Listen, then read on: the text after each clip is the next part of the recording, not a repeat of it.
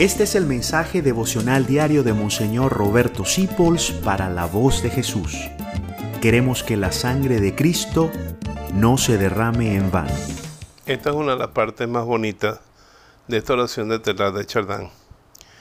Piensa que estás en sus manos, tanto más fuertemente agarrado, cuanto más decaído y triste te encuentres.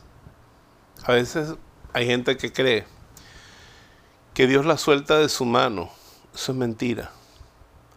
En el momento en que más estás sufriendo, en el momento en que más solo te sientes, es cuando más te está agarrando, más fuertemente, porque Él te sostiene.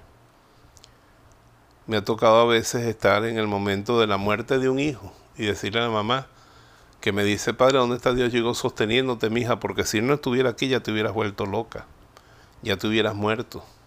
Date cuenta, su mano te está sosteniendo en este momento tan terrible.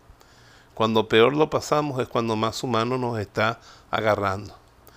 Tú hoy te sientes muy mal. Te sientes muy mal. Bueno, siente. Date cuenta que si su mano no te estuviera sosteniendo, ya hubieras enloquecido. Ya te hubieras muerto.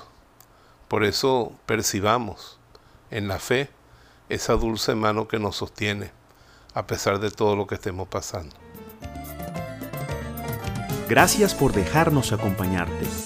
Descubre más acerca de la voz de Jesús visitando www.lavozdejesús.org.be.